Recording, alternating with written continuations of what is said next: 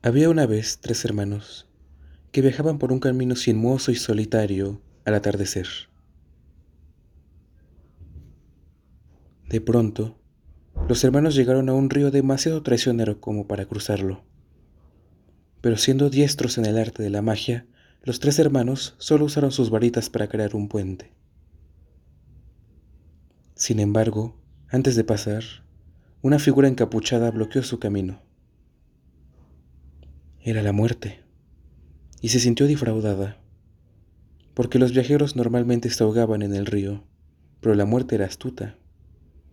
Fingió felicitar a los tres hermanos por su magia y les dijo que se habían ganado un premio por ser lo bastante listos para evitarla.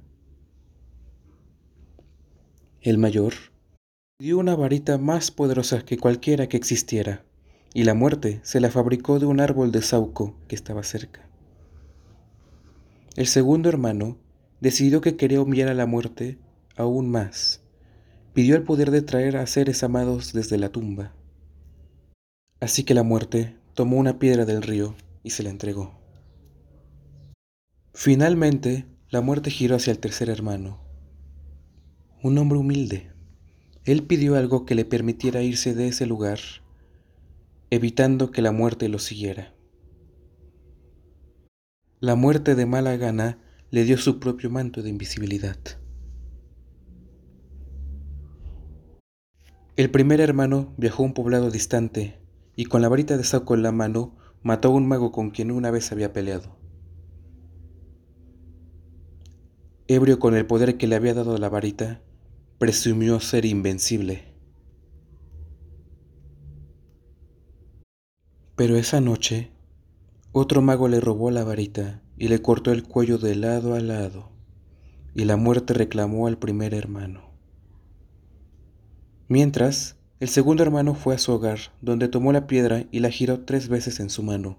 Para su deleite, la mujer con la que había querido casarse antes de su repentina muerte apareció frente a él.